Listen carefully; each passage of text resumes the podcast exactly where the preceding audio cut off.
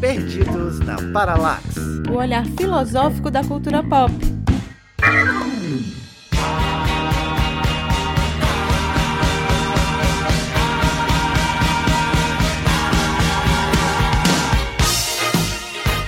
Oi, pessoal. Meu nome é Lia Freitas e eu acredito que nós podemos ser heróis só por um dia e nós podemos ser nós mesmos só por um dia, como diria David Bowie. Eu esqueci até o que eu ia falar agora.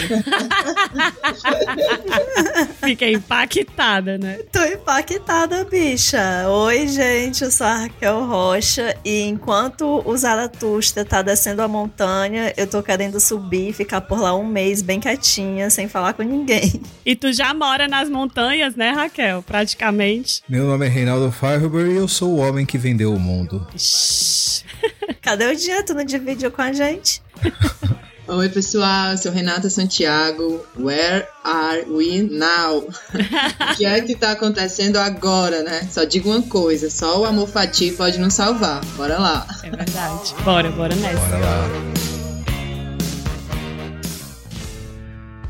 A paralaxe é a aparente mudança do objeto a partir dos diferentes pontos de vista em movimento. Bom, gente, então hoje, como vocês já viram aí nessa essa arte maravilhosa que muito provavelmente o Reinaldo que fez, a gente vai falar sobre David Bowie, Nietzsche, moda e você deve estar se perguntando uma hora dessa, como é que esses três temas se entrecruzam, né? Vocês vão ver que tem, faz todo sentido, né? Justamente porque há algum. Faz um mês já, gente, não tenho certeza, né? Que saiu aí o filme, né? Moon Age Daydream, que é um documentário sobre a vida e obra do Bowie. E por conta desse documentário que eu assisti, né? Fiquei cheia de ideias e cheia de pensamentos e já cheguei aqui pensando num episódio e descobri, né, nesse documentário que o Bowie era leitor do Nietzsche, né? Então já consegui ver muitas ligações, conexões aí do assunto entre filosofia, Bowie e moda, porque uma das coisas que mais esse cara fazia era se expressar através do seu modo de vestir, dos seus looks, enfim, né? Era quase um modo de vida artístico através da moda e se tornou um grande ícone de moda por conta disso, né? E para falar desse assunto, a gente nós convidamos uma pessoa que eu acho que tem tudo a ver com o tema, que é a Renata Santiago, né, que é professora de moda, né, consultoria de estilo, tô fazendo um curso com ela, né, no Moda para mim, que a gente está trabalhando aí essa questão da consultoria de imagem e estilo, mas a Renata também dá aula em outros lugares. E aí, Renata, o que você faz e quem é você na fila do pão? Bom, gente, é, minha trajetória na moda, ela tá muito ligada com a música. Eu digo que a minha trajetória, né, como Renata estilista, designer, né, consultora de imagem e estilo, mas Renata artista, também aí tem uma ligação muito forte com Nietzsche, né, e com toda essa relação que moda e música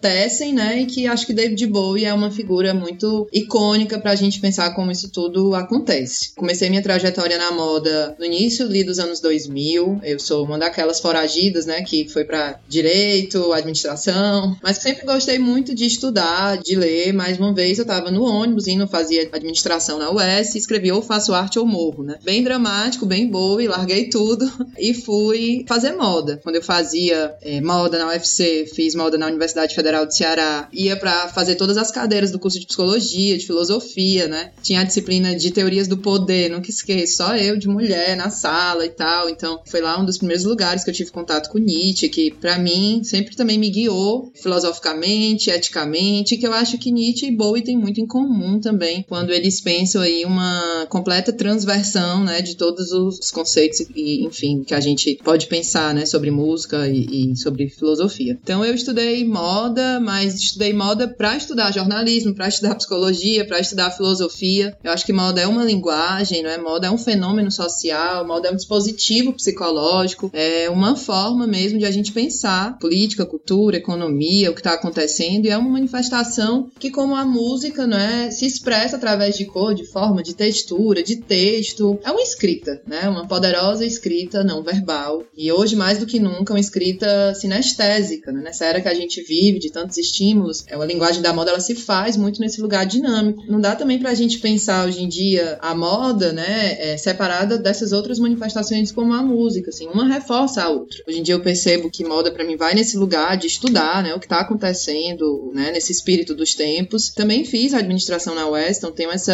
essa questão também da administração, da gestão. E quando eu tava me formando, assim, já mesmo na faculdade, como eu sempre pensei a moda com a psicologia e a minha vertente para pensar isso é a psicanálise, né, concomitante com o estudo da moda, eu comecei minha formação em psicanálise. Psicanálise a gente não precisa de diploma, né, uma formação permanente, é uma formação que está sempre acontecendo. Eu vi na consultoria de imagem e estilo um, um lugar onde eu podia, né, friccionar a moda com tudo isso que eu falei, porque a consultoria de imagem e estilo, ela prega justamente, né, essa valorização da singularidade, né, desses aspectos únicos ali do sujeito e como é que a gente pode trazer isso à tona. Então eu gosto muito de pensar a consultoria de imagem e estilo como uma resistência do que a gente pensa o que é moda, né, assim, principalmente no senso comum. Então ela tá meio que no oposto do que às vezes a gente pensa como que é moda, ah, o efêmero, né, aquela coisa do transitório e a consultoria de imagem e estilo não, vai pregar a permanência daquilo que é só seu, né? Junto com esse estudo todo da psicanálise da moda, devorei todos os livros de Nietzsche, tem uma tatuagem que é Amor Fati, Zaratustra tá no meu braço, assim, sempre que eu tô, né, meio que quem sou eu, o que que tá acontecendo, igual aquela figurinha.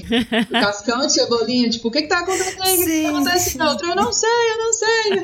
Então sempre que eu tô assim, lá vai eu. Pro meu nichozinho de, de livros de Nietzsche, né, então, o Anticristo, Esse Homo, né, Zaratustra estão ali. E aí, em 2008, nasce o blog Moda Para Mim, eu sempre gostei muito de escrever, comecei a escrever no blog Moda Para Mim em 2008, quando ainda estava me formando na faculdade, e eu comecei a escrever o blog com um pseudônimo, né, Vermelho Sangue. Olha a dramaticidade da pessoa, né. Eu escrevi com pseudônimo e escrevia meio que criticando o que rolava na moda, na cena local, achava o pessoal todo muito chato, né, muito elitista. E aí foi ganhando uma repercussão depois de dois anos do blog, o pessoal começou, quem é esse vermelho sangue? O que tá acontecendo, né? Comecei a ser convidado para ir pros eventos. E aí eu tinha que mostrar a cara, me revelei, né? É, quem eu era, eu espalhava na UFC, tipo, louca, né? Visite modaparamim.blogspot.com pelo meio dos corredores, né? Renata, então quer dizer que você era blogueira raiz. Total, raiz. Bem gossip girl, né? É. Total, é. Comecei ali a sedimentar a estrada. Aí me mostrei, quando eu tava me formando, eu decidi, né? Depois de estagiar em várias empresas que não concordava com a, a coisa andava, né? Que achava que não era por aí que eu queria trabalhar. Sempre tive essa coisa de querer mudar o mundo e aí me frustrava nos empregos e tal. Chegava, ai, meu sonho tá aqui. Aí me, pô, eu quero sair, né? Não dá certo. Então, o moda para mim tá nesse lugar de criar algo que eu não via, que eu não encontrava, que é juntar a criação de moda com a consultoria de imagem estilo. Então, a gente é um ateliê de moda autoral, que temos peças, né? Contando é, histórias inclusive uma coleção que eu desenvolvi a 28ª da marca foi sobre o David Bowie. Eu tava estudando o David Bowie e ele morreu, assim, no mês que, que eu tava estudando. E eu disse, meu Deus, que é isso? Então, um sinal. E aí fiz essa coleção em homenagem a ele. Foi a coleção Alquimia. E aí a gente já criou, nesse meio termo aí, essas 38 coleções de moda autoral e também desenvolvemos cursos de formação e também oferecemos consultoria de imagem e estilo para pessoas aqui na cidade de Fortaleza e em, em todo o Brasil. A gente funciona meio como uma bola, assim como a moda que vai se metamorfoseando. E dentro disso tudo, né, também tem uma, uma trajetória aí como professora universitária. Estou na docência há oito, nove anos e ensino em duas universidades aqui de Fortaleza, né? A Unifor e o AFB Uni também nos cursos de design de moda. Então é por aí. Bastante coisa. E eu tô descobrindo agora o quanto essa conexão é maior do que eu imaginava, Muito. Renata. É, tem muita coisa aí, viu? Que eu ainda não te Aham. falei. Ou seja, a pessoa vai, fala com a Renata pra fazer consultoria de moda, pra talvez pensar assim, ah, eu quero aprender a me vestir. E aí chega na consultoria e vem um, um mundo de coisa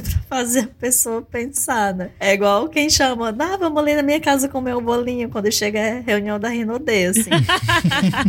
Não, mas ó, eu tenho um testemunho disso. Vai, irmã, diz. Que eu tava falando, né? Eu tô fazendo o curso da Renata de consultoria de imagem e estilo e tudo mais. E tô, essa semana estou fazendo atendimento com uma colega. E foi interessante que no método que a Renata propõe, tem uma parte bem psicológica, acho que justamente por conta da influência dela da psicanálise, né? Então tem uma série de entrevistas. E aí eu fui entrevistar, a minha amiga ficou, mulher, é difícil isso daqui, né?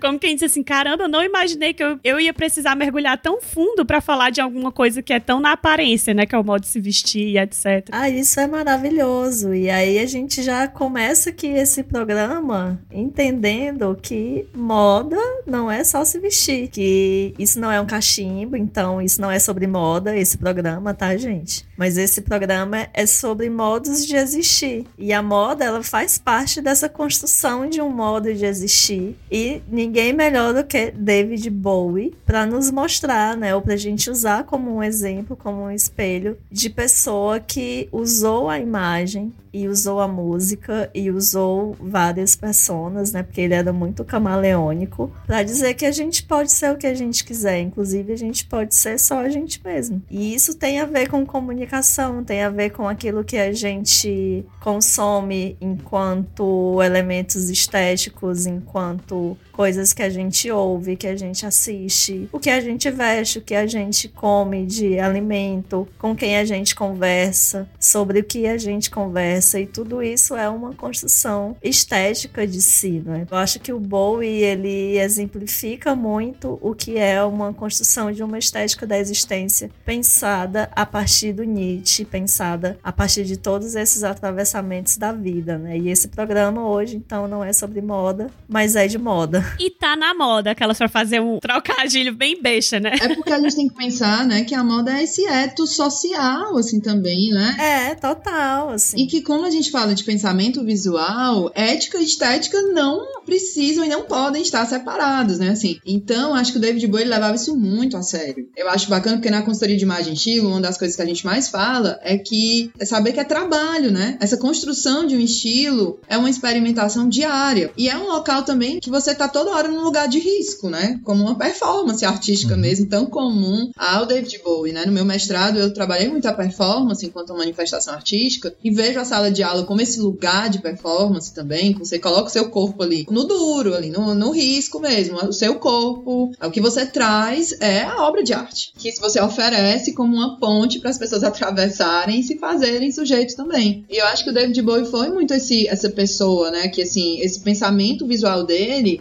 vinha muito de dentro, ia para fora e quando não fazia mais sentido, outra coisa tinha que acontecer, né? Senão ele adoecia mesmo. É, o metamorfoseamento de tudo, né? Da vida, todas as construções. E aí é onde eu acho legal, né? Porque a gente traz para a superfície aquilo que é mais subjetivo da gente. E isso nessa coragem, né? Porque aí quando a gente fala de ética, de estética da existência, de trazer à tona aquilo que a gente é do nosso mais profundo construir a nossa subjetividade também, a gente está tendo uma coragem muito grande de ser verdadeiro, de ser verdadeiro com a gente mesmo e de se expor, né? De estar tá nesse lugar, como você disse, Renata, no limite, assim, caminhando na beira abismo sempre. Essa efemeridade, né? Que, assim, as primeiras frases desse documentário, né? Era ele falando justamente sobre isso, sobre como a efemeridade é algo que movia ele, assim, né? Essa consciência profunda de que a vida é efêmera, né? O documentário inúmeras vezes faz referências a pensamentos do Nietzsche, etc, né? Que está totalmente, assim, mergulhado, né? Nessa compreensão da... A gente pode chamar de efemeridade, o Nietzsche vai chamar de do trágico, né? Do conteúdo trágico da existência e tudo mais. Dessa consciência de que o Bowie tinha de que para ser quem se é, você não pode ficar preso em si mesmo. Eu acho bacana essa visão, sabe? Porque na verdade o eu, né, essa subjetividade, ela não é uma coisa cristalizada, né? Ela tá em constante jogo de forças, né? E portanto, nesse jogo de forças, esse eu vai se moldando conforme as circunstâncias, os contextos sociais, a cultura, o tempo, o espaço, o sentir, o não sentir, enfim, né? Então, o que ele fazia era justamente levar essa existência ao limite a partir de uma consciência ética muito profunda de que ele mesmo era a própria criação dele. E se eu mesmo sou a criação de mim mesmo, então eu posso fazer o que eu quiser. E eu acho que o Bowie, ele pensava muito por aí. Então eu posso ser quem eu quiser. Se eu posso ser eu mesmo, eu posso ser quem eu quiser. Então ele se expressava muito. Eu acho que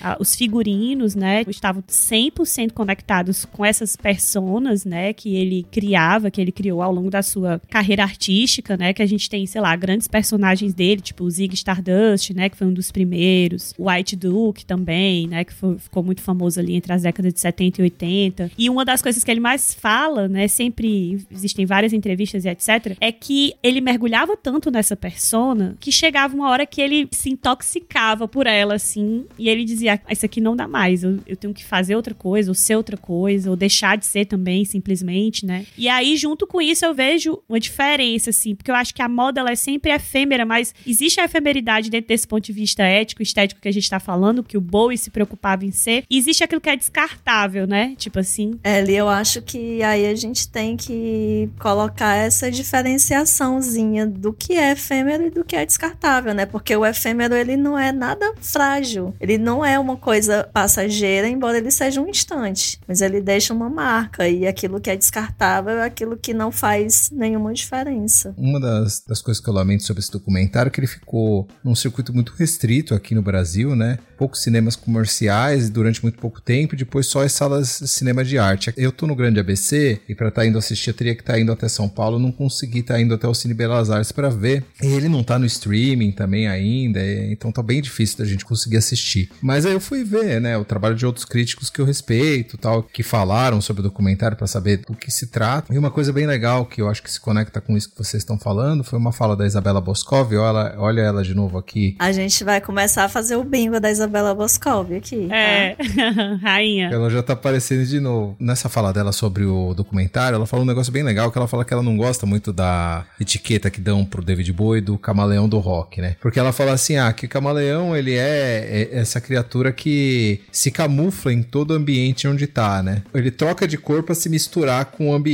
E o David Bowie, na verdade, fazia justamente o contrário, né? Na verdade, ele criava contrastes com os ambientes, com a cena da época, criando essas personas, de forma que elas pudessem falar coisas que as pessoas nem sabiam que precisavam ser ditas, né? Eu me lembrei, Reinaldo, do que você fala aí, de uma, de uma frase do T.S. Eliot também, que eu acho que tem muito a ver com o Bowie, que ele dizia assim, que é como se os poetas imaturos imitam, né? E esses poetas mais maduros, eles roubam, né? Eu acho que o David Bowie, ele era esse, acho que o nome também é meio equivocado nessa perspectiva, mas ele é meio com um caleidoscópio, né? Que ele, ele consegue captar o espírito dos tempos, né? Pegar aspectos da cultura, da memória dele, porque eu acho que o essencial é a gente conseguir colocar algo nosso nisso daí, né? Que inclusive vai quando a Lia falou dessa coisa de eu posso ser o que eu quiser, mas eu noto assim que isso também escraviza, né? Se a gente não souber dosar, porque tipo assim, se eu posso ser tudo o que, que eu quero, né? E eu vejo muito hoje em dia os jovens também, ah, são muito convocados hoje em dia nessa era, né? Da estética, assim, qual a sua estética? Qual é o seu estilo? E a gente tem que ter um cuidado para não cair nesses estilos preta por ter, né? Essas coisas prontas para vestir nesses estilos aí pré-fabricados e que é o que o capitalismo quer também, né? Todo mundo massificado dentro das caixinhas. Eu ia chegar justamente nesse ponto, porque assim, eu acho que a, a grande questão da efemeridade, a diferença entre efemeridade e descartável, é essa questão, porque algo pode ser passageiro, mas muito intenso e muito marcante, né? Como a, a Raquel falou, que eu concordo concordo, mas você também tem essa questão também de que você tem um, uma indústria da moda que pretende estar tá criando trends que vão passar e ser substituída pelas próximas e, e fazer as pessoas a correrem atrás dessas trends. Aí nesse sentido, sim, agindo como camaleões que vão se adaptando a essas ondas, né? E aí talvez sobra pouco espaço para as pessoas elas seguirem esse ímpeto de é, correrem riscos, se reinventarem e todo esse tipo de coisa, né? Pelo menos eu, eu fico muito com essa impressão quando eu penso, ver, observo às vezes essa questão dessa demanda que é criada para os jovens de, ó, oh, vocês precisam ser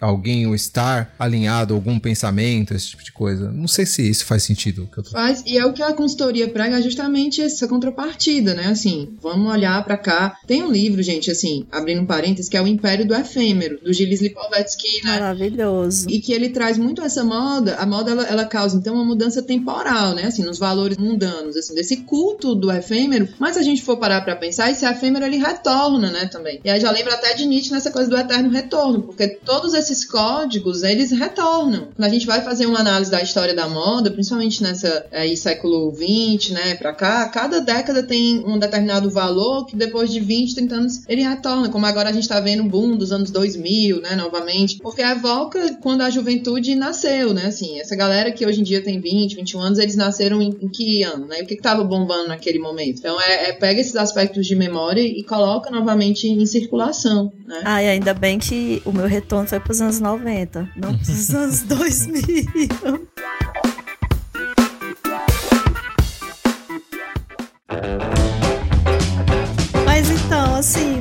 Né? A gente tá falando é, sobre o Bowie camaleão e tal. Talvez a gente chame agora o Bowie de Nietzsche do rock, né? É. Ele é um cara disruptivo e que provoca as coisas e que transforma e transvalora também a realidade e a, a visão de mundo. Talvez por isso que ele gostava tanto, né? Porque o Nietzsche é um filósofo também é. que ele não prega uma ideia de uma verdade, né? Assim, é o contrário, é justamente assim, tipo, ó, vai encontrar a tua, né? Sobe essa montanha aí, passa pelas tuas pelejas, mas você que vai dizer o caminho. Eu tô aqui dizendo justamente que não há caminho. Isso é legal. Puxando com a história desse lance, dessa moda descartável, cada vez mais, principalmente agora com o advento do TikTok, né? Que lá, eu acho que toda semana, ou de duas em duas semanas pelo menos, aparece algum tipo de. De core. É, exatamente. Ai, Brasil Core. Não só TikTok né, amiga? É, lá tá sendo um catalisador disso, assim, né? Bastante. Principalmente com a galera mais novinha, né? Adolescente. E aí é isso, que esse se criar e se inventar, né? Como o Reinaldo muito bem colocou, né? Que nesse contexto de você simplesmente seguir a trend, estar parecido com ela, né? Tem muito mais a ver com ser camaleônico do que de fato se reinventar e se criar, né? Aí volta aquilo que a gente estava falando antes, né? De ética e estética não estarem separadas, né? Quando uma estética ela tá desvinculada de uma ética,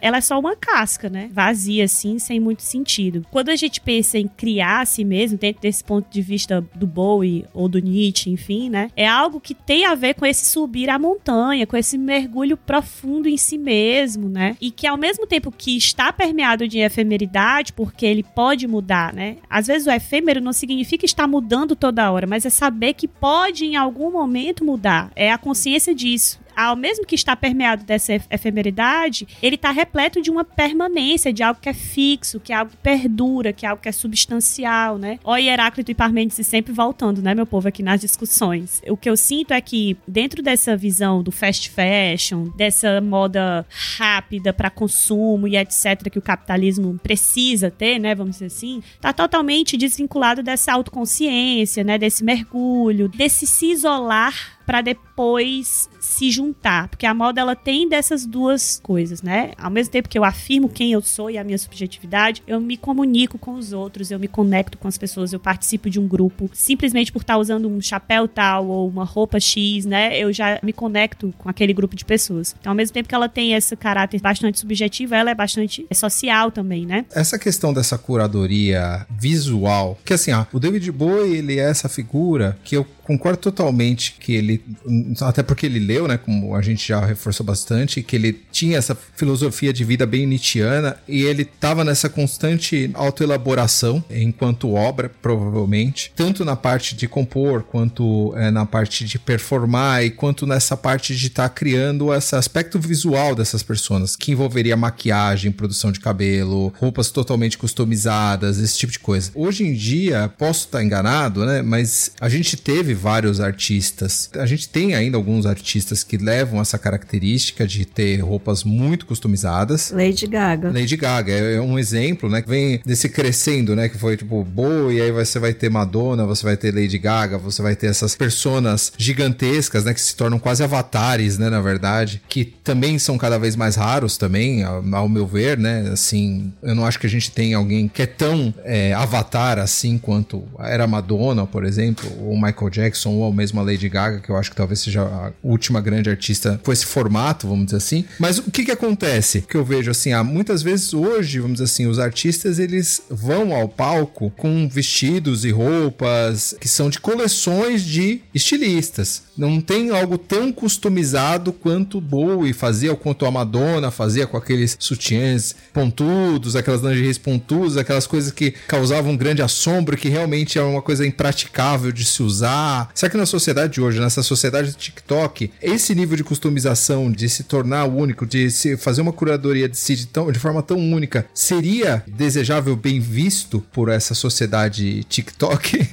Eu acho que seria, Reinaldo, assim, né? Eu acho que a gente ainda continua tendo alguns movimentos, assim, né, de vanguarda. Eu acho que essa coisa desse se vestir tá muito ligado, né, ao que a gente chama de styling, que é criar essa composição, né, que aí envolve roupa, acessório, maquiagem, né, visagismo, que é cabelo, acessórios ali, todo esse trabalho, e postura, né, atitude. Então, assim, o stylist, ele pensa muito isso para uma pessoa jurídica, né, assim, que aí tá nesse lugar de figurinista. E a gente tem o personal stylist que faz isso com uma pessoa física. O que eu acho é que a gente tá num lugar tão assim de consumo instantâneo, de coisas tão padronizadas e com tanto excesso de informação que a gente não tem nenhum tempo de maturidade, sabe, de algumas linguagens ou de um aprofundamento de texto verbal que vire visual, como o Bowie fazia, né, onde a gente vê as referências ali de alguma coisa de um lugar que ele nasceu, com referência da mãe, com outro, né, ou com o que tá acontecendo no tempo. Eu acho que há uma, uma alienação muito grande né, desse processo de criação, de elaboração desse pensamento ético e que e fica vazio, né, assim, e se, e se perde, assim, de contextualização. O Bowie também ele usava muito estilistas, né, designers. Agora eu acho que esse como ele fazia, aí ele colocava muito esse traço. O Bowie ele teve uma pessoa muito importante na vida dele, né, que era assistente, secretária, que muitos diziam também que eles tinham aí uma relação amorosa, né, que era a Coco, assim, que, que interferia em muitas questões dele, inclusive no figurino. Enfim, eu vejo muito Bowie como um stylist. Ele realmente fazia isso, né? Ele tinha uma constância, tinha uma coerência e tinha essa elaboração prévia. O que eu acho é que a gente não tem um tempo, que aí vem o capitalismo, né? Essa coisa da rapidez, do instantâneo, e a gente não consegue nem conseguir assimilar as coisas e construir algo direito, assim, né? De, um tempo de maturidade. A gente não tá conseguindo. E aí a gente acaba é, tendo indigestão. É interessante pro capitalismo que a gente não tem esse tempo. Total. Porque é muito mais interessante para o capitalismo que a cada duas semanas o TikTok lance uma tendência e a Shine acompanhe para as pessoas comprarem de forma muito barata e escalonada, do que dar esse tempo para as pessoas conseguirem pensar quem elas são. Porque se a gente para para pensar quem a gente é, é a partir daquilo que a gente quer vestir, que a gente quer, quer comunicar para o mundo, a gente vai pensar coisas muito mais profundas e a gente vai colocar o próprio sistema em xeque, né? E é muito mais difícil, né? Porque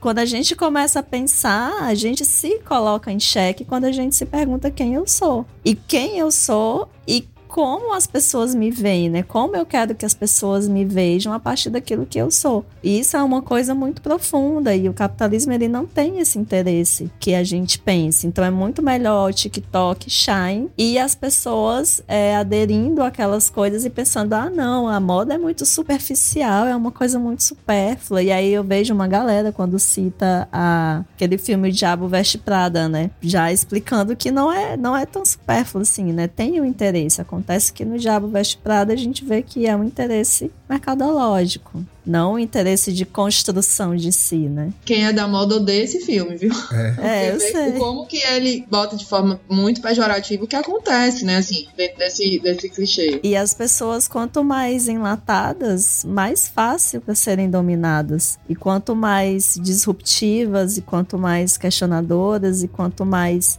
estilosas, mais difícil de serem cooptadas aí dentro do sistema. E você vê, gente, que o que é a Shine, né? Ela, as pessoas, quando falam da Shine, né, primeiro que o próprio aplicativo é como já é uma, uma, rede social, né? Você vai ali descendo e as coisas vão atualizando, atualizando. Então mexe muito com essa, essa questão do vício mesmo, de não perder o que tá ali de novo. Mas quando as pessoas vão gravar algo sobre a Shine, né? Elas colocam assim: recebi as coisinhas da Shine. Olha como tava lá e como eu fiz igual, né? Então é muito, tá muito pautado nessa lógica da imitação, né? Não, eu vou pegar esse, esse garimpo da Chá e vou fazer uma coisa diferente. É assim, olha o que tá no site, olha o que eu fiz, né? Sempre nesse lugar de comparação, né? Com o padrão, de imitação. É a reprodutibilidade técnica aí do Benjamin sendo aplicada na moda, né? Total. Deixa o Reinaldo falar que eu tô com o Benjamin aqui no gatilho. Te acalma, viu, Raquel? Que eu vou já chegar com ele. Todo episódio eu trago. Tô com o Niklas Luma, que eu ando estudando bastante. Ele também trata desses assuntos, mas por um outro viés. Mas eu, eu, queria voltar, dar um passo atrás e falar do Nietzsche, porque o Além do Homem, né, do Nietzsche, né, na verdade, a gente estava no chat falando sobre sobre essa questão da, da frase do abismo, né? Do que o Nietzsche vai ter aquela frase falando que o homem é uma corda estendida entre o além do homem e o animal, né? Só que o, o grande problema lá no Zaratrusta não é esse animal, mas sim o, o último homem, né? Que é quando o Zaratrusta ele desce para fazer o discurso e falar do último homem, como é que o último homem seria essa figura que tá sempre nessa busca de reinvenção, de autoaprimoramento, esse tipo de coisa. E o último homem não, ele é aquele cara que goza dos prazeres efêmeros, mas que é reconhecido pela sua, porque assim ali não é uma crítica a uma pessoa que, como é que eu vou falar assim, vulgar. Não, na verdade assim, é uma crítica àquela pessoa que ela acha que se ela lê um monte de coisa, se ela se encaixar em determinados atributos sociais, se ela marcar várias caixinhas, ela vai ser reconhecida, ela vai se tornar algo. É de certa forma como aquela burguesia lá onde ele estava inserido se via a produção de si mesmos, né? Que era essa questão assim, ah, você precisa se vestir de determinada maneira, precisa ter lido determinados livros, precisa ter determinadas opiniões, precisa frequentar determinadas igrejas, determinados grupos, e com isso você constitui uma identidade. O além do homem, não, ele é essa figura que desafia essas pré-definições, né? Nesse ponto, que eu acho que talvez, vamos dizer assim, a, a carreira do Bowie é tão Nietzscheana por causa disso, né? Mas, é, vocês veem que, vamos dizer assim, essa questão, por que, que eu trouxe isso aí? Porque essa questão de você estar tá marcando caixinhas, de você estar tá falando assim, olha, eu fiz tal coisa, eu sou reconhecido por tal coisa, eu li tal coisa, eu tenho tal opinião, eu me visto de tal maneira. Isso já era um problema lá pro Nietzsche lá atrás. E a gente tá falando disso no TikTok, na verdade é só uma aceleração, assim, do que, que já era lá atrás. É, total. Além da aceleração, né, uma pulverização também maior, uma liquidez maior, para usar os termos aí do Bauman, né? E falando agora, Walter Benjamin na área de novo aí, sempre que a Lia tá nos episódios, a Lia vai falar do Benjamin, né, garotas? Anote o bingo, anote.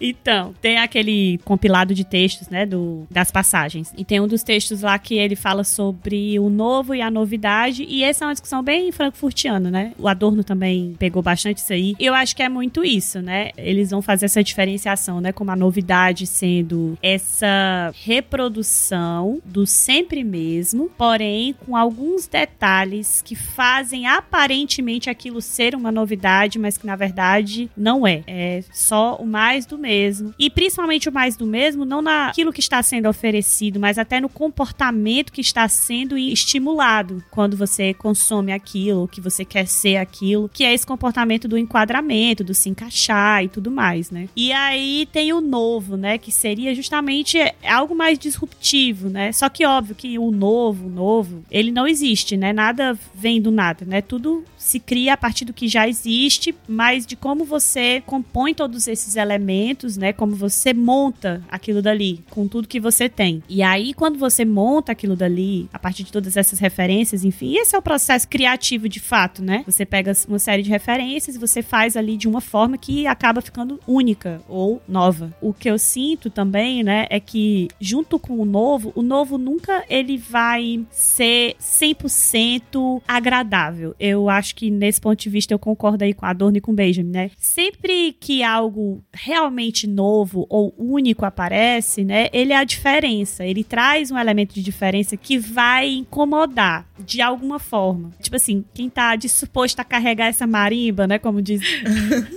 é a Inês Brasil, né? A gente tem que segurar a marimba, né? De você estar tá disposto a esse incômodo, de ser o incômodo e até de se incomodar para alcançar isso, né? Né? O famoso lá que o Adorno adora usar lá no, no Teoria Estética, o tour de force, né? Esse esforço necessário para aglutinar tantas coisas diferentes. Parece que elas, ao mesmo tempo que elas se compõem e elas dialogam e elas criam unidade, é uma unidade falsa. Tá tudo ali prestes a se desmoronar, sabe assim? Mas isso é o legal, isso é o interessante de se ver. É o que causa a estranheza, é o que causa uma interessância naquilo que se propõe, né? Enfim. É, mulher, porque segurar essa marimba aí, ela não é fácil.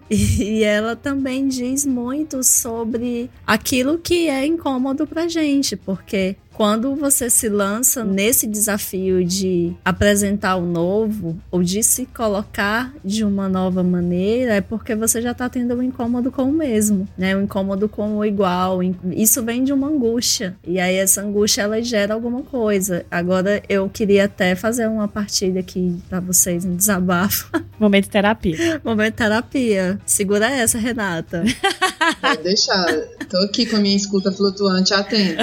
Vai lá. Mas assim, olha, eu tô preparando um vídeo performance e aí para representar a Hecate no Dia das Bruxas. E eu fui fazer toda a minha pesquisa, né? Porque aí vem essa coisa, a gente vai pensar uma coreografia e aí esse lance de que a moda ela tá em tudo e que ela é necessária, porque eu pensando a coreografia, eu fui pensar a música e eu fui pensar o figurino e fui fazer o meu quadro de referências, assim como eu faço com os meus textos, com o meu quadro de autores, eu tenho os meus quadros de referência lá para montar uma coreografia e isso passa desde da maquiagem até a, a cor da unha do meu pé e etc. E fiquei vendo vários vídeos de dançarinas do, do estilo de dança do ventre tribal, estilo de dança do ventre, que fazem apresentações dançando músicas e performando equity. Mas me incomodou muito, assim, várias coisas, porque eu tava vendo tudo muito igual, muito, muito igual. E aí eu começou a me incomodar assim, poxa, eu posso fazer isso aqui, isso aqui, isso aqui, isso aqui. Mas onde é que eu vou estar tá dentro dessa dança? Porque eu sei que eu vou representar, eu vou dançar, né? E tem a persona Hecate, que é a deusa tríplice, etc.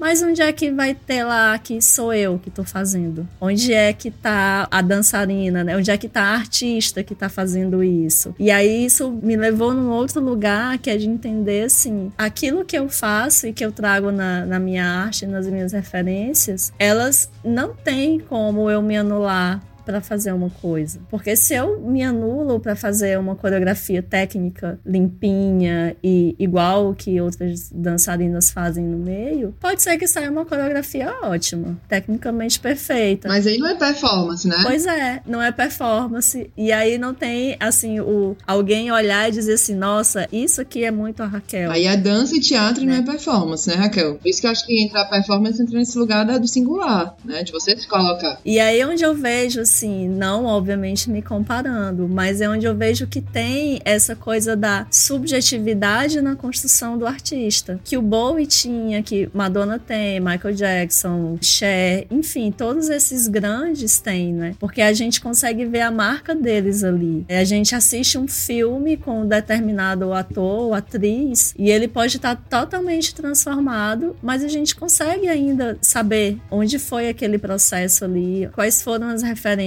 que foram acessadas. Eu adoro quando eu tô vendo uma apresentação e eu consigo ver as referências ali de quem tá colocando. Porque eu acho que aí é onde tá esse ponto do igual, mas que tem um novo, né? Dessa ruptura, desse. Espera aí, né? Eu tô aqui comprando moda na Shein, na Shein, Shein Yen. Eu chamo Shein, né? Mas eu acho que é Shein. Eu já vi gente falando assim. E faz mais sentido, né? Shein, assim, no inglês, tipo assim. Mas eu não sei. É, é, é enfim. É isso. Mas é isso. A gente vê uma galera que usa igual tá no site, vê uma galera que pega a peça de roupa e faz uma outra coisa, né? E aí eu acho que é nessa outra coisa que tá a diferença do consumo moda pro, sei lá, faço moda ou consumo arte ou faço arte, né? Reproduzo uma dança ou performo. Eu acho, Raquel, assim, que ser estilista de si mesmo, né, é de uma sofisticação imensa. É o que eu tento direto. Mas é, é um trabalho imenso. Tanto que a gente vê que grandes empresários aí, capitalistas e muito ligados à tecnologia, né, como Steve Jobs ou até o Zuckerberg, lá, ele sempre fala, ó, oh, vou me vestir de preto todos os dias, porque eu não vou gastar o meu precioso tempo para pensar sobre isso, porque isso é um assunto muito sério. Então, é raro raro a gente observar pessoas que se isentam desse lugar, de se colocar diariamente nesse lugar. Ah, o que é que eu vou vestir? O que é que eu tô sentindo aqui? Ou essa roupa me causa esse incômodo? Porque é uma segunda pele, né? É uma interface, é um habitáculo. O corpo é um habitáculo e a roupa é esse segundo habitáculo. Aí depois tem a nossa casa, né? Nossa cidade, nosso lugar de trabalho. Mas dentro desse lugar, a roupa, ela é. A gente que lida muito com roupa vê o quanto que. E na venda também de roupa, as pessoas colocam suas frustrações, suas raivas, seus amores, suas dores valores, suas gentilezas ou faltas de educação nessa relação com roupa, né? Então, como a pessoa já se posiciona quando vai te perguntar alguma dúvida, a gente criou recentemente no ateliê, abrindo parênteses, uma camisa que viralizou aí, maravilhosa por sinal, né? E a gente chegou em 20 estados. E então, assim, eu tô lidando com pessoas do Brasil inteiro e você já observa pelo modo como uma pessoa falar o que, que vai vir depois, né? Assim, porque a pessoa se coloca muito nesse lugar de ver o tamanho, de se vai ser assim, de vai ser assado, né? É, mas tem um conceito que eu acho que para trazer que você trouxe da vídeo performance, que vou puxando aqui um pouquinho para psicanálise, são duas questões. Primeiro é o conceito de estranho familiar do Freud, assim, que tem algo que me acompanha, né, ali, e aí já puxa um outro conceito dele que o sujeito ele não é dono da sua própria casa. Então acho que Bowie ele também tá nesse lugar, né? Aí que Lacan, né, que foi o sucessor de Freud, estava muito ali no auge de pensar a performance, de pensar essas liberdades e, e, essa questão de você criar, né, o seu próprio estilo. Então são pessoas que falavam, oh, não venham me seguir não, que eu tô propondo como Nietzsche. É o contrário, embora a gente tenha ali vários seguidores dessas pessoas, mas você não é um, o dono da sua própria casa, assim. Então você colocar nesse lugar de existe algo aqui que eu não controlo, né, é bem importante para você talvez construir uma imagem mais singular. E puxando outra autora que é legal, que é a Cecília Almeida Salles, ela tem um, um livro que é Redes de Criação, que é justamente pensando sobre processo criativo de construção de obra de arte, que eu levo muito para questão da construção dessa aparência como uma obra de arte. Ela fala que a gente tem que pensar muito essa ideia da cultura, do tempo presente, que aí engloba né, toda essa questão política, mas da memória do sujeito. Então acho que um, um traço que eu puxo muito nos meus trabalhos e que acho também que eu sempre tento buscar isso e ver Bowie nos artistas que eu gosto de pesquisar e, e pensar é o que, que essa pessoa trouxe desse estranho familiar, desse detalhe sórdido. E isso tem muito lugar com aquilo que incomoda, né? Com aquilo que a gente quer botar para debaixo do tapete, que é o não dito, e que muitas vezes na palavra falada, escrita, a gente vai dar um jeito de driblar. E onde é que isso sai? Isso sai num sonho, né? Isso sai num divã, quando a gente tá ali falando. Isso sai também, que é uma defesa minha, nessa construção diária desse vestuário. Porque diariamente, quando eu tô conscientemente ou inconscientemente me vestindo, vestindo, né? E nesse processo, algo ali tá saindo. Então acho que esse corpo vestido, ele é muito mais denunciador do que um corpo nu. E quando a gente consegue, sabendo desses detalhes sórdidos do inconsciente, mas tentando abraçar esse estranho familiar, de certa forma isso me dá uma estabilidade nessas ondas incertas, né? Assim, desse viver. Então acaba sendo um lugar confortável. E uma queixa para as pessoas buscarem um trabalho de consultoria de imagem estilo ou essa aproximação com a moda, tá muito nesse incômodo de eu não me vejo mais na minha pele. Tipo, quem sou eu, né? Como eu falei, where are we now? O que que tá acontecendo? Então a pessoa se olha e começa a ver que não, as coisas não estão funcionando. Não tá funcionando dentro, a pessoa tá adoecida, não tá conseguindo trabalhar. Então essa cria esse momento assim de abismo entre subjetividade e social, né? E a gente vê que tratando essa segunda pele, esse equilíbrio entre essas efemeridades aquilo que permanece, né, que é o meu traço, e eu trabalhando esses detalhes de cor, de textura, de forma, eu consigo apaziguar e me trazer um conforto ali emocional pela estética, porque a gente está trabalhando essa ética. Então acho que isso ficou muito claro no bom e quando ele, esses personagens eles precisam aparecer, eles precisam sumir. E quando até a gente observa que essa última fase do Bowie aqui, finalizando esse raciocínio, né, que é o, esse lugar que muitas pessoas falam que foi mais disruptivo na história dele, foi esse casamento monogâmico com Chanel Irma, né, assim também. Não era de se esperar Sim. nunca, né? De jeito nenhum. E que ele disse que foi o lugar que ele mais se sentiu feliz, né, em paz, com a filha e tudo mais. Então, esse lugar de pai, que seria o mais comum, foi o mais subversivo para ele. Então, como isso, de acordo com a pessoa, né, interessante a gente ver esses pontos de vista. E a gente vê o Black Star, aqui pensando que esse último álbum do Bowie, eu acho que é uma metalinguagem, sabe, assim, de tudo que ele fez e de uma crítica muito importante, pensando também em Brasil, do que já estava acontecendo, né, 2016 e tudo mais, e que a gente está vendo agora. Lázaro, né, é uma apoteose ali, e que traz muito esse estranho familiar.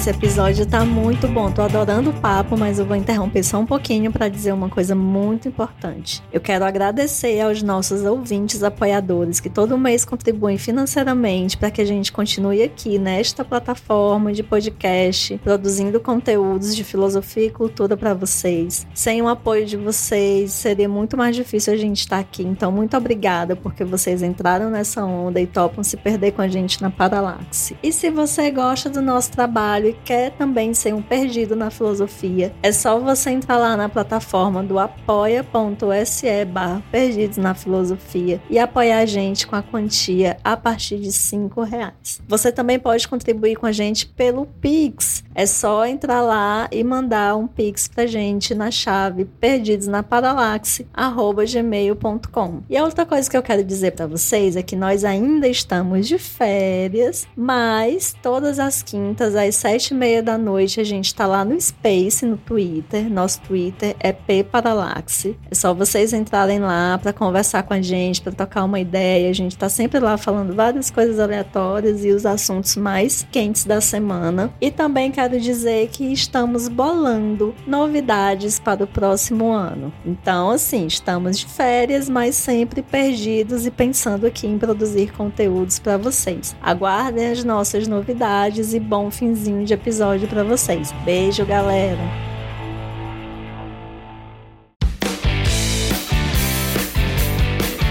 isso que você está falando, eu estou trazendo aqui, lembrando de uma coisa que eu estava escrevendo na minha pesquisa, porque eu pesquiso estética da existência. Mas aí eu não pesquiso a partir de Nietzsche, eu pesquiso a partir de Foucault. E agora eu estou pesquisando corpo, estética da existência e dança. E aí eu fiquei pensando muito assim, né? A gente tá o tempo inteiro se perguntando, né? Quando a gente se coloca e se pergunta o que nós somos, quem nós somos. E aí essa pergunta vai também para o que nós fazemos do nosso corpo presente.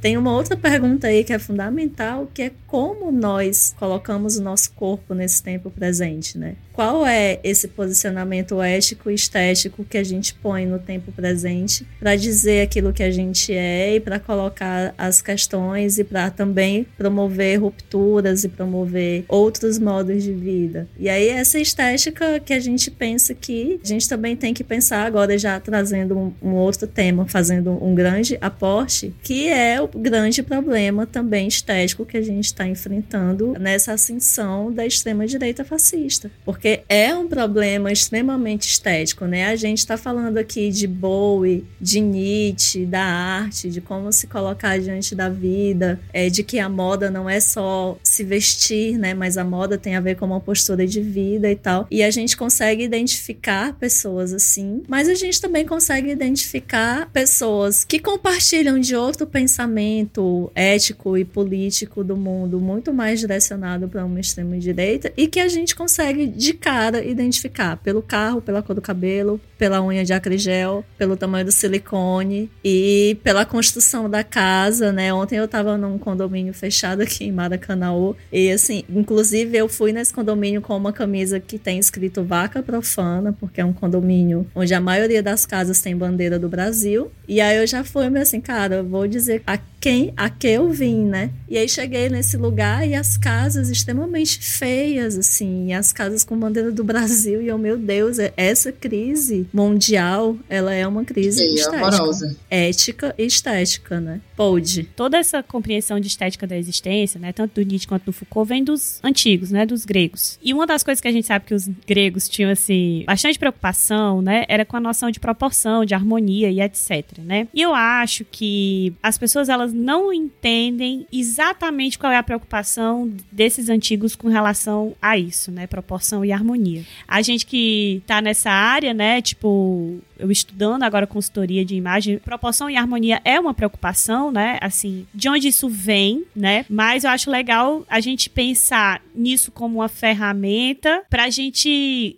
quebrar essa preocupação quando ela se torna um limitante. É aquela história, a gente conhece as regras é para poder quebrar e não para poder seguir. E eu percebo que hoje em dia esse discurso conservador, ele tá muito presente nessa leva de consultoras que estão aparecendo nas redes sociais e que a gente vê muito, mas muito em Instagram e TikTok um dos discursos, assim, do final do século XIX, nos papos de tipo, ai, ah, uma mulher elegante usa isso, isso e aquilo, a mulher refinada faz isso, isso e isso, quase naquele papo do bela, recatada e do lar, né, que a gente, enfim. Então, eu noto que é uma deturpação da compreensão que para os gregos não tem a ver, proporção e harmonia, não tem a ver exatamente com essa preocupação vazia de adequação a essas normas. Porque, por exemplo, essa estética da existência desses antigos, ela tá muito muito ligada a essa conexão entre corpo, mente, né? Corpo e alma. E ser harmônico está para além de parecer harmônico, tem a ver com buscar um equilíbrio interno. É a busca de um equilíbrio interno que exala nessa aparência. Mas o que a gente percebe nesse discurso da harmonia que está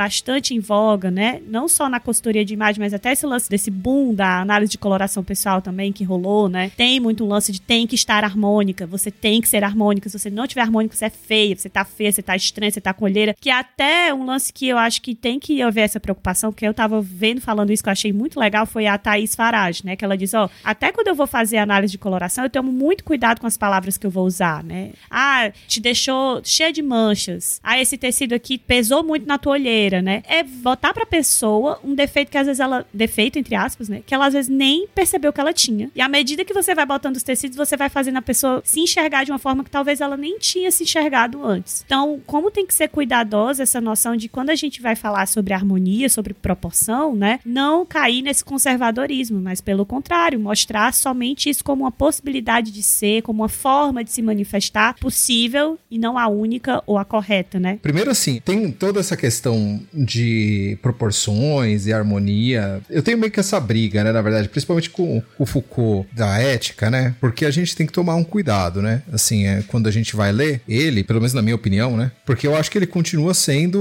o mesmo Foucault da crítica que escreveu primeiro na fase epistemológica, depois sobre poder e todo esse tipo de coisa. Ele continua sendo crítico. Ele não tá colocando esses estudos dele lá sobre o pensamento grego e esses modos de existência como um critério de valor, do tipo, olha, deve-se ser assim, esse tipo de coisa. Uma não, receita de bolo, né? Não, ao contrário, né? É, eu sei, eu sei, mas assim, é pra gente pensar onde a gente chegou, na verdade. Porque às vezes vamos dizer assim, ah, justamente por que, que eu falo isso? Porque quem vai ser crítico do Foucault, por exemplo, a gente vai ler, por exemplo, o autor recente, aí, por exemplo, o Ram, por exemplo, né? Ele vai falar assim, ah, a sociedade da disciplina do Foucault desembocou na sociedade das academias, na sociedade da autodisciplina, esse tipo de coisa, que é um, uma das coisas que o pessoal critica, né? pessoal que estuda Hegel, por exemplo, critica Foucault por conta disso, né? Que, ah, que olha, vamos dizer assim, isso aí ia dar num, numa autoexploração. Mas que nem assim, mas por que, que eu tô falando isso aí? Porque, na verdade, vamos dizer assim, ah, o, o pensamento estético do grego, essa questão de proporção, esse tipo de coisa, era de um povo que precisava também observar o cosmos onde ele estava inserido. A organização do próprio universo, como as coisas se dão no, na natureza mesmo, nessa ordem de divina onde eles estão inseridos, tal, que eles ainda tinham esse pensamento de deuses e todo esse tipo de coisa, tal. O conjunto de condutas, essa questão métrica e todo esse tipo de coisa, é uma observação de como eles percebiam a realidade para que eles pudessem estar tá formando práticas de vida que fossem mais proveitosas. Estou usando a palavra proveitosa, mas no sentido de que ela seria mais harmônica com esse meio, com essa sociedade onde eles pretendiam construir e todo esse tipo de coisa. Mas hoje, todas essas lógicas, elas é, são novas, né? E elas se fazem novas constantemente. A gente precisa fazer essas perguntas mais frequentemente de qual é o universo que nós produzimos e qual que vai ser as nossas métricas estéticas e quais vão ser nossas condutas éticas, justamente para a gente não cair nessa redução que a Lia descreveu, que é praticamente uma etiqueta, né? Sim. Você cai numa pequena ética francesa, né, na verdade. Que é seguir muitas vezes, Reinaldo, um líder messiânico, né? Assim, sim, sim. Que tá ali propagando algo e que a gente tem que pensar que também esses valores do que a gente está falando, eles são apropriados pela extrema direita, né? Essa estética de si, com essa coisa da repetição, do mimetismo, e que inclusive David Bowie caiu um pouco nisso, né? Em um momento da história dele, né? Tem todo um episódio também assim que é ambivalente, mas que ele também entrou muito nessa viagem e que quem estuda Nietzsche um pouco desavisado também cai. Pode cair nesse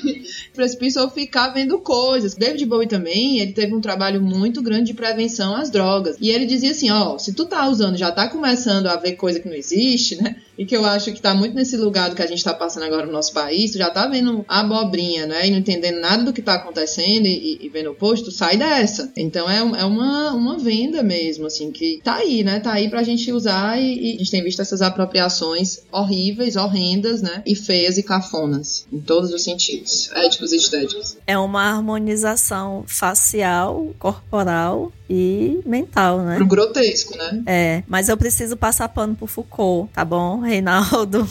Porque Ai, ai, esse Foucault. eu vou passar pano. Veja bem, assim, não é minha crítica, mas assim, eu, sabe qual que é o problema? Na verdade, o meu problema com todos os filósofos é o seguinte, assim, no geral, assim, as coisas que eles falam são muito boas, só que quem lê errado, qualquer um deles, pode sair por aí fazendo merda. Então a pessoa, Sim. a pessoa ela lê Nietzsche errado, ela pode sair por aí fazendo merda. Pode, Total. ela pode sair pisando na cabeça dos outros, cara. Quem lê Nietzsche. Conheço vários. Exatamente, cara. E é o que os professores universitários às vezes fazem, né, É. gatas? Porque, Pois olha, é. às vezes as criaturas lendo lá ética e tudo mais e sendo uns bosta. Então, assim. A gente vai citar nomes? Aqui não, mas no Não. grupo de apoiadores perguntem que a gente Que cita. a gente mas assim, eu preciso passar pano pro Foucault no seguinte: quando o Han fala lá que a sociedade disciplinar do Foucault, é só pra deixar mais nítido aqui que o Foucault não criou a sociedade disciplinar, não, tá, galera? Ele só diagnosticou lá que fique bem claro. e aí, essa questão da gente pensar uma estética da existência, é tanto que estética da existência é um conceito que aparece lá em Foucault em alguns textos, já pro final da vida dele, quando ele está imerso nas questões do cuidado de si, da coragem da verdade, é, em outras questões, né, nas questões mais pro final de vida. E aí, pensar a estética da existência, a construção de um modo de vida como resistência também, não só como existência, a partir daquilo que ele traz em todo o, a trip que ele faz lá no mundo greco-romano, ela só acontece a partir da pergunta que a gente faz do tempo presente. Então, isso é uma questão ontológica. Né? Essa ontologia, né, essa pergunta ontológica, o que nós fazemos no nosso tempo presente, é o que permite que a gente pense numa construção ética e estática de si. Então, não são coisas que são descoladas e deslocadas uma da outra, embora, de novo, né, todo esse sistema capitalista neoliberal que a gente vive, todas essas ideologias de extrema direita que a gente vê que estão aí vindo com tudo do bueiro radioativo do mundo, elas estão querendo puxar a gente ao contrário, né? Elas estão invertendo aí, criando uma outra narrativa delirante para colocar as pessoas numa trilha de uma harmonia da catástrofe e harmonia do grotesco. É, e o, uma das coisas, quando a gente fala em Foucault também, esse lance de sociedade disciplinar, controle dos corpos, né, que eu acho que o Bowie foi bastante disruptivo, foi uma das coisas que a gente eu acho que esqueceu de falar que era fundamental na estética dele, que é esse lance andrógeno, né? Assim, Uhum. Sim, sim. esse não se preocupar com gênero, né? E que ele foi muito questionado. E aí, o que é que você é? Na época, né? Eu acho que nem existia tanto essa discussão a respeito de gênero, né? Então as pessoas já interpretavam que por ele ser uma figura andrógena, provavelmente estava ligado à orientação sexual dele, ele ser bissexual, né? E eu acho que isso nem era uma preocupação pra ele, assim. é, Eu acho que o Bowie estar com homens ou com mulheres não, não, não era uma questão, né? Pra assim, identitária pra ele, assim, né? Eu percebo que em algumas entrevistas existia até uma. Ele se deliciava um pouquinho, sabe? Assim, dessa confusão mental que o pessoal ficava quando via essa figura andrógena dele e ficava nessa expectativa que ele dissesse, afinal, o que é que você é, né? E eu gostava, assim, de uma certa ironia, deboche. Porque outra coisa que eu queria dizer bem pessoal, assim, sobre ele é porque o Bowie, ao mesmo tempo que ele era muito disruptivo e era um cara, assim, de quebrar muitas coisas e de gerar um incômodo, eu sempre vi na forma de ser dele uma suavidade, uma certa doçura de falar. E até quando ele era irônico, ele não era agressivo, assim. Ele era muito generoso, né? É, Acho que uma é. das características do Bowie essa generosidade. Todo mundo fala muito disso. E quando ele fala dessa bissexualidade, ele diz: Ah, eu falava isso porque era o que mais me dava liberdade de ninguém ficar enchendo meu saco, assim, mas nem eu sei o que é que eu sou. E eu vejo isso muito às vezes na juventude de hoje em dia, às vezes até essa questão de identidade de gênero, né? As pessoas estão indo muito pela moda, ah, vou me dizer que sou assim, porque. Então existe um movimento, né, de realmente a gente colocar isso na mesa e conversar e, e ver esse incômodo real. E existe uma galera que tá embarcando no que tá na moda também dentro disso, né? Ah, sou não binário, ah, sou isso, ah, sou aquilo, sem realmente entender o que é, ou se, se existe mesmo em você, só porque a minha amiga tá se dizendo assim, ou porque o fulano, e nem conhecem. É engraçado que eu tô trabalhando um pouco pensando no corpo trans e essas questões, né, em sala de aula com os alunos, e aí muitos não conheciam nem Bowie, sabe assim? É uma referência muito às vezes rasa do que de fato, ou de, ou de pessoas, né, que podem trabalhar essas questões de, de gênero. Eu acho bacana que David Bowie é pop, mas ao mesmo tempo é uma figura difícil de ser lida. O Bowie Bowie, particularmente, que a gente já tá há bastante tempo, daria pra ter entrado por isso aí, mas. Tem que ter uma parte 2, eu acho, aqui, viu? Desse, é. desse... é. ah, eu também acho. Eu acho. O Bowie, ele nunca foi essa figura super famosa aqui no Brasil, né? Assim, ah, diferente dos Stones ou é, que estouraram mesmo no Brasil, assim, ele, ele tinha gente, mas ele sempre foi um pouquinho mais subcultura do que alguns outros astros do mesmo tamanho que ele é, lá fora, né? Na verdade. Aqui pra gente ele chegava mais com uma coisa um pouquinho mais nichada. E aí é muito curioso você falar com a juventude brasileira, porque raramente você vai ver alguém que tem algum repertório muito grande de Bowie, esse tipo de coisa, assim assim. Ou, ou às vezes nem conhece o nome, nem a figura mesmo. É uma coisa bem, bem estranha.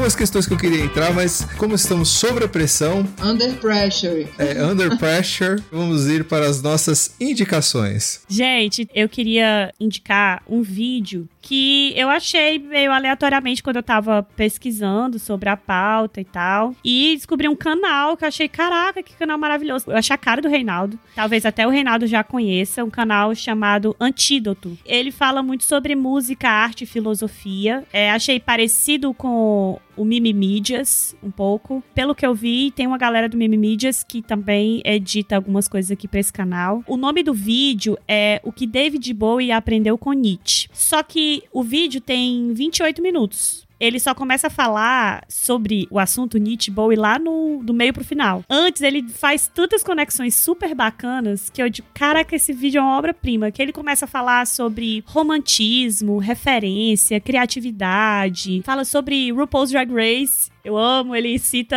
a RuPaul, né? É, enfim, ele faz tantas conexões diversas sobre o assunto até a gente chegar, tá, e o que, que isso tem a ver com Nietzsche Bowie, né? Que eu acho que vale a pena assistir, muito bom. Então, repetindo, né? O nome do canal é Antídoto e o nome do vídeo é O que David Bowie aprendeu com Nietzsche. E lá nesse canal vai ter muitas outras coisas sobre assuntos diferentes que eu tenho certeza que vocês vão curtir. Eles fazem vídeo ensaios, né? Eles são, é, o pessoal do Antídoto, eles são, eles são muito bons. Eu tenho três indicações mas eu vou falar muito rápido. Tem o filme, é Eu, Christiane F., Drogada e Prostituída, que é um filme que tem ali o Bowie, né? E a trilha sonora é toda do David Bowie. é uma história bem interessante, baseada em fatos reais, que vale indicar. Tem uma indicação que eu acabei de esquecer.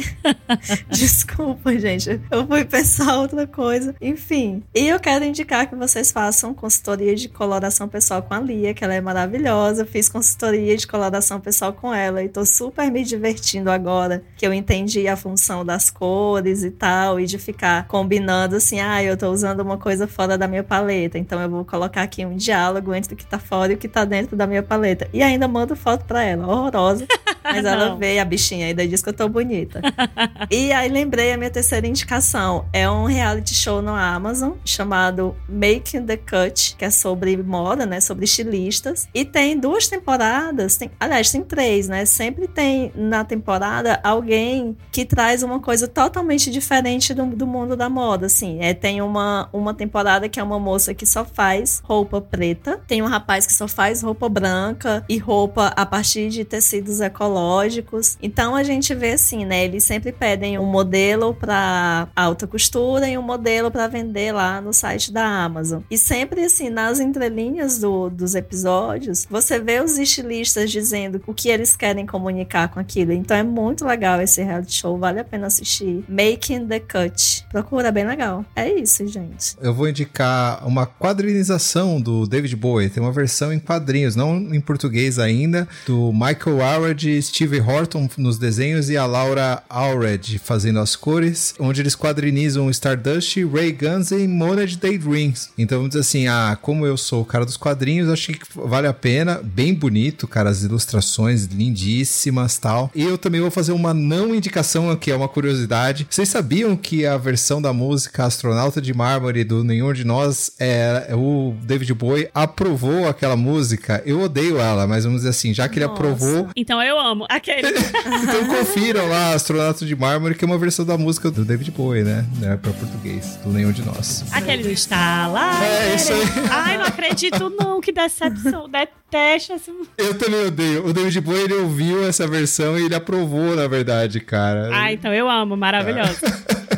Pode crer. Pessoal, eu vou indicar uma biografia do Bowie que eu gosto muito, né? Que a capa dela, inclusive, é maravilhosa. Ela é toda meio holográfica e ela é uma biografia da Wendy Light, é uma mulher e ela se propõe assim a fazer uma biografia mais íntima, pegando muito entrevistas, relatos que estão muito ligados a essa questão sexual do Bowie, né? Assim, toda essa exploração dessa vida sexual dele, assim, de toda essa liberdade. E aí ela pega essas pessoas, né, que se relacionaram sexualmente com ele. Então eu acho bem interessante e é uma biografia que saiu ali em, em 2017, depois que ele faleceu ali, né? Então ela já estava nesse processo e traz essa biografia que acho que traz esse lado mais íntimo do Bowie, assim, né? O objetivo dela é muito tirar ele desse lugar de mito e pensar esse homem por trás da imagem. Então achei bem legal. Outra indicação, assim, que eu queria trazer para vocês é um documentário que tem no YouTube, que é um documentário dos anos 90, mas que eu amo, assim, sempre que eu tô buscando, sabe, assim, o que que eu tô, o que que eu trabalho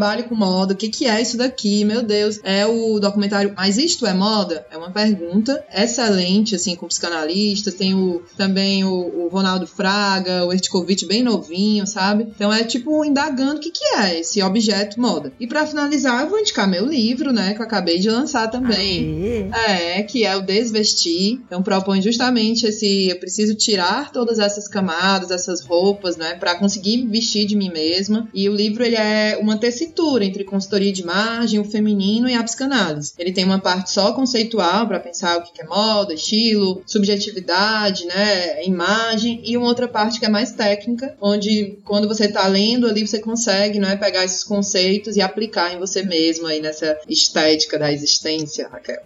então é isso, gente. Bom, gente, queria agora, é, Renata, que você fizesse o seu nome, dissesse onde é que a gente te encontra nas redes sociais, né? Se tu tem aí do Lula para vender, ah. é hora de vender também, tá? Faz teu nome. Oh, coisa boa. Essa camisa que viralizou, né? Foi uma camisa que eu passei aí uns seis meses desenhando, pensando, né? Amadurecendo. E aí a gente desenhou a equipe toda e agora no final de junho a gente lançou e viralizou, né? Janjinha, Janja Lula não para de usar a camisa. É uma camisa muito maravilhosa, então ela sim, né, ainda dá para garantir a camisa. Então pode entrar em contato com a gente para garantir. Onde é que eu estou aí nas redes? Tem o arroba moda para mim, né? Tudo juntinho, é uma lua lá, uma moon, né? Rosa com preto. Então a gente pode trocar uma ideia lá pelo Instagram. E o meu e-mail é moda para mim gmail.com. E eu também, desculpa já passou a indicação, mas também indico que vocês façam coloração pessoal com Lia Freitas. Passem por essa experiência maravilhosa. é isso, pessoal. Obrigada. Bom, gente, para finalizar finalizar esse episódio, eu gostaria de dizer que Bowie é um exemplo do que a gente deve ser, no sentido de buscar ser algo sempre além de nós mesmos. Beijo, gente. Até mais. É isso, gente. Tchau, tchau. Beijo. Obrigada, Renata. Beijo, Izzy, pessoal. Tchau, tchau. Valeu, tchau, tchau.